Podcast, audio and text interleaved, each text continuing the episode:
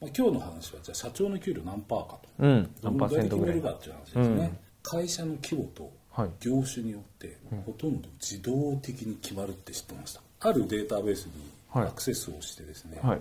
解析をしてなるほど。ですね。はい。でグラフをいっぱい書いたんですね。う、ん。グラフを書いたら分かったのは、はい。はい。今日も始まりました。レスポンスチャンネル。マーケティングこそ社長の仕事だ。ということでですね、今日は高木とゲストに山際さんをお迎えして放送していきたいと思います。はいよろしくお願いしま。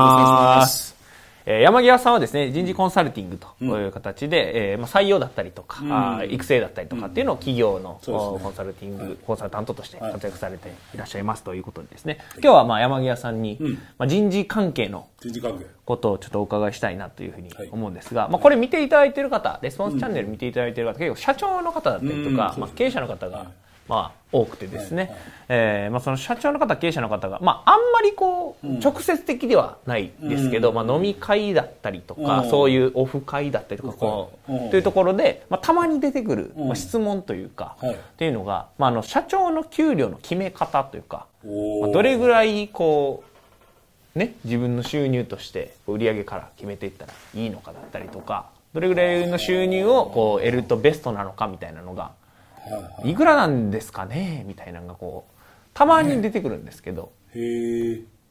そうですか。まあその給料の決め方というか、どれぐらいこう適正なのかみたいな、まあ、全部もらうべきなのか、でも従業員さんいたらね全部もらうっていうのもあれですし。もらうはできないですよね。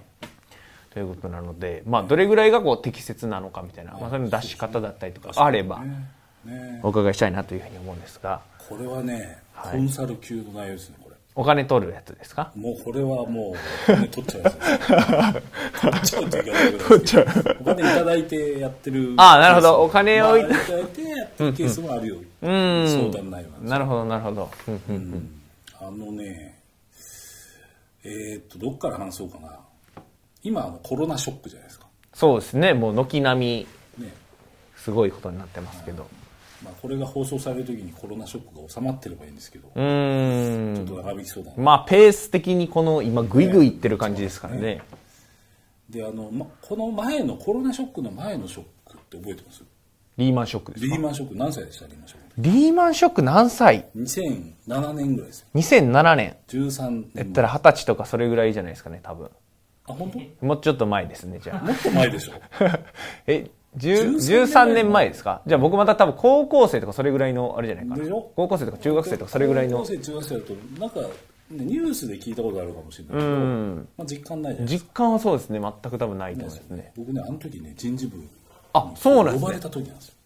リーマンショックの時に。リーマンショックの後く世界中で車僕自動車会社だったんですよ、はい。世界中で車売れなくなって。へえそまあそうか。ね、であの売り上げがガーンと落ちるんですよ、うんうんうん。で人件費って、はい。まあ、いきなりクビにできないからうん。人件費ってこうフラットなんですよ。固定費というか。固定費、そうするとこの比率っていうのがあるんですよね、売り上げがガーンって売下がったら。上高と人件費の比率のことを売上高人件費率っていうんですけど、うんうんこれが急激に悪化したんですよ。ドーンでどうしようみたいな話になって、でなんか人事ってどっちかっていうとその文系職種って言われてるので、はい。数字を扱う人がまああんまりいなかったんですねへえうん。でなんか山際ちょっと呼べみたいな。はい。人事呼べみたいな、あいつなら金計算もできるはずだみたいな。話になり、はい。人事呼ばれて「あ人事ですか?」っつって、何しますか?」って。人の数を数えて、はい。金を考えろみたいな。でそれ人事なのみたいなうんうんうんうん。で実は僕の人事のキャリアってそこからスタートしてへえ今の状況みたいなので僕すごい実は得意なんですね。今の状況っていうのはこのショックの時の。ショックでガーン売り上げ落ちて人件費どうしようみたいうんうんうんうん。なね。話は実はあの僕はそこでいろいろ鍛えられた、ああうんうんうん。まあそれはさておきと、はい。まあ、今日の話はじゃあ社長の給料何パーかと。うんど何パーセントぐらい。決めるかっていう話ですね、で、まあ、今も話しましたけど実は会社って売上の額と、それから人件費の総額まず社長の話が前に人件費の総額はい。のこう比率がうん。あるんですけどこれね、はい。会社の規模とはい。業種によってほとんど自動的に決まるって知ってました、え会社の規模と業績によってき業種決まる業種によって決まるんですか？ほぼほぼへえ。え？なるほど。えななんでなんですか？それは。これね理由はよくわからないんですけど、はい。僕はあのあるデータベースにはい。アクセスをしてですね、はい。日本のほぼ全ての会社の、えー、と売上高とか人件費だとか利益営業利益だとか、えー、と役員の数だとかっていうデータベース僕アクセスできるんですよ。うんうんで僕解析をしてなるほどましてですねはいでグラフをいっぱい書いたんですね。うんグラフを書いたら分かったのは、はいえっとですね、サービス業とかは売上高に占めす占める人件費の割合がすごい高いです。あそうなんですね30%とか。あせいえあまあ、そうサービス業でまあ人勝負じゃないですか。まあえでもサービスあまあそうかうんうんうんうんね。30%なんです。うんうんで、一番低いのが製造業。へえ製造業はなぜかっていうと、機械が作ってるんです。人も働いてますけど、機械が物作りますよね。うんうんうんで、これが大体ね、10%ぐらいです。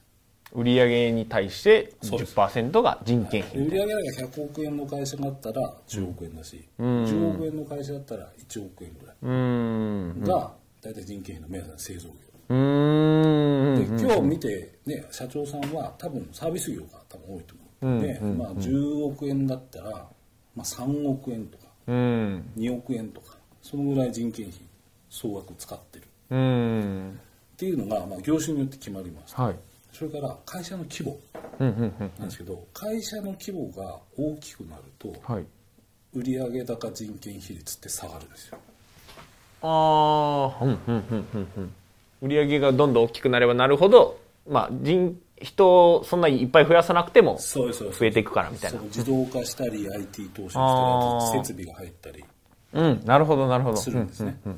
なんで、まあ、お金の回し方って基本売り上げがあります、それを人に振るか機械に振るかなんですよ。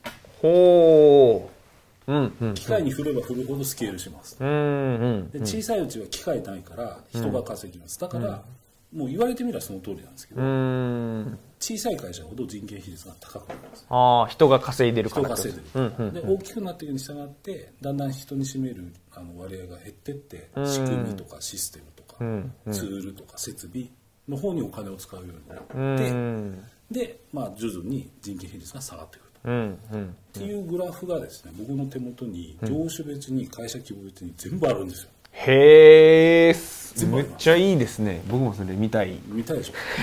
これ有料なんですよ。これはお金がかかると。あのまあでもねこれを皆さんが自分でやる手段っていうのがあって、はい。さっき言ったのほデータベース。はい。実はね国のデータベースなんです。あじゃあ皆さんアクセスできるというか。できるんです。へえね。今言っちゃいます？これ言っちゃってまあ調べてもらうみたいな感じですかね。えっとね Google でですね、はい。法人企業統計法人って、まあ、法人ねはい。法人企業統計って入れてもらうと,、はい。えっとデータベースがですねあの、まあ、CSV とか Excel の形でダウンロードできるようにうんうんなっててこれねあの国のはい。こういうデータベース系のサイトとしては僕ピカイチだと思いますね。へえ法も人のすごく使いやすい。法人企業統統計。計で検索していくと、はい。そのデータダウンロードページが出るんですけど、確かね何年前かってものすごい昔から1950何年ぐらいへえはい。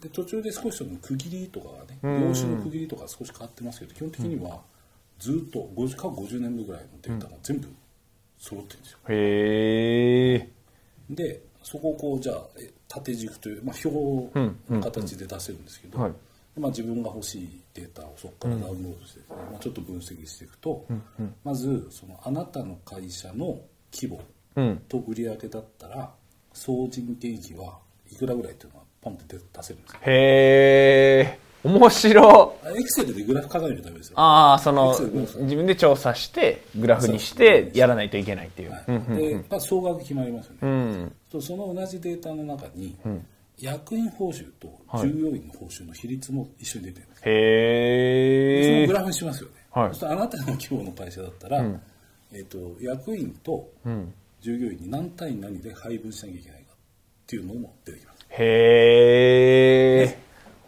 出ます、はい。それからそういう同じデータの中に、役員は何人いるかっていうデータがあります。あ、必要な役員の数が。出てます。へえ。必要じゃなくて世間相場ねああ、なるほど。平均というか。うんうんでこの3つのデータが取ると、はい役員あなたの会社の売上規模だったら、役員何人でその総額報酬はいくらっていうのが、パーンって出てくるんですよ。へえ。ね、すげえ。すげえデータですね、それは。あとはみんなで分け合ってもらえば、あ、その、残りはある。もうバカはもうそれ決めてもらえば、うん、うん、うん、でこれが、まあ、合理的かどうかっていう話はちょっと置いといてですね、はいでも少なくとも世間相場はこれだっていうのが分かっていたら、少なくとも今もらいすぎなのか、ああ、まあ確かに。今もらわなさすぎなのか、うん。まあ、分かるわけですよ。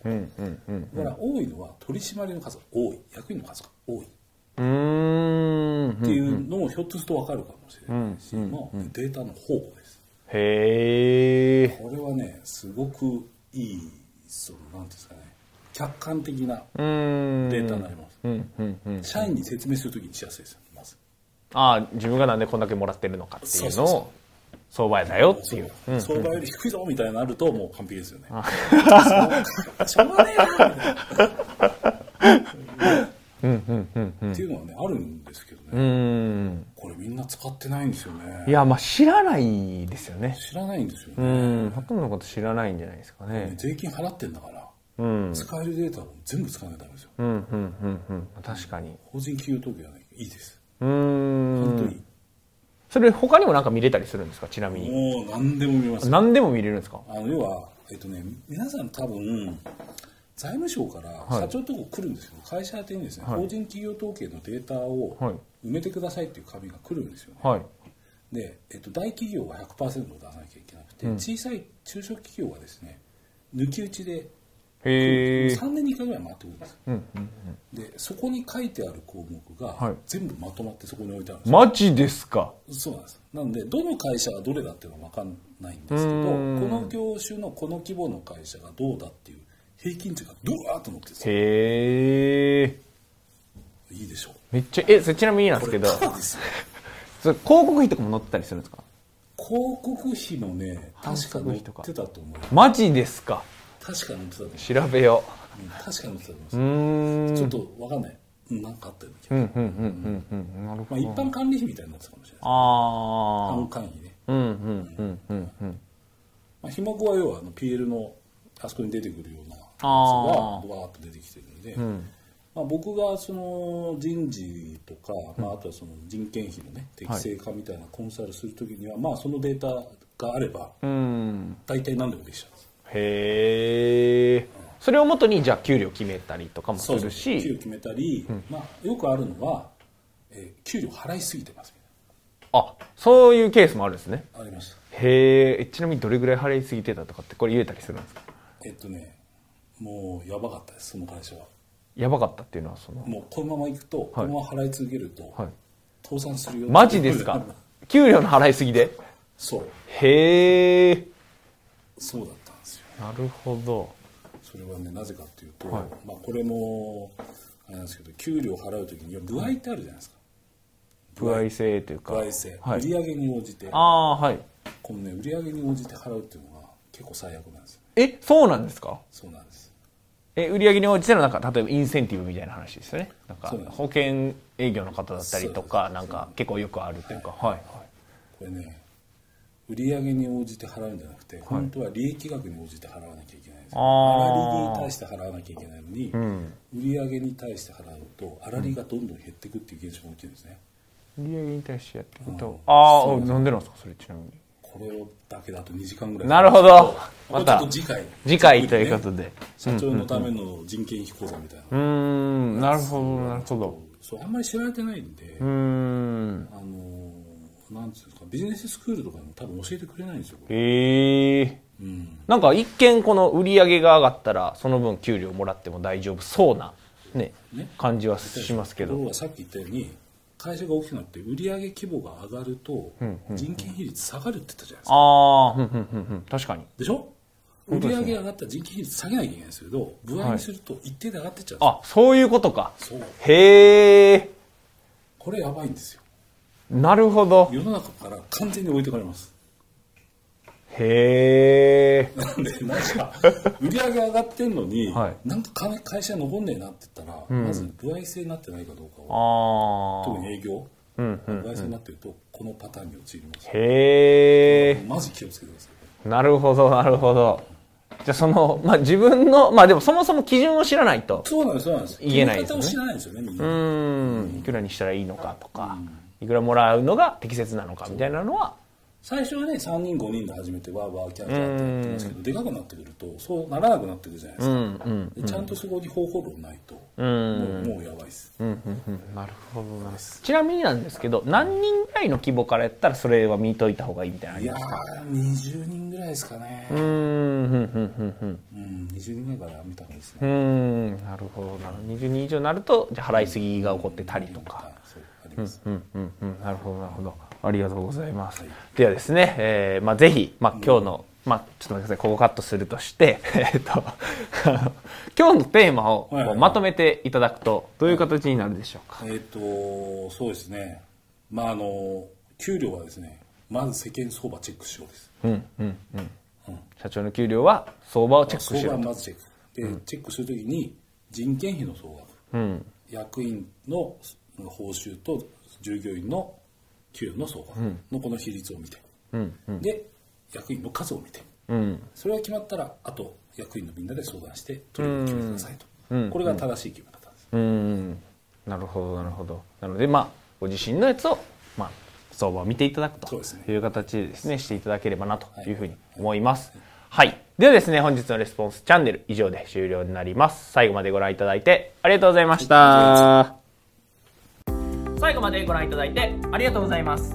いいねチャンネル登録をよろしくお願いいたします。レスポンスチャンネルでは今質問を受け付けております。コロナに関することやビジネスマーケティングのことなどあなたの質問をレスポンスチャンネルでお答えさせていただきます。質問は概要欄からお願いいたします。あなたの質問お待ちしております。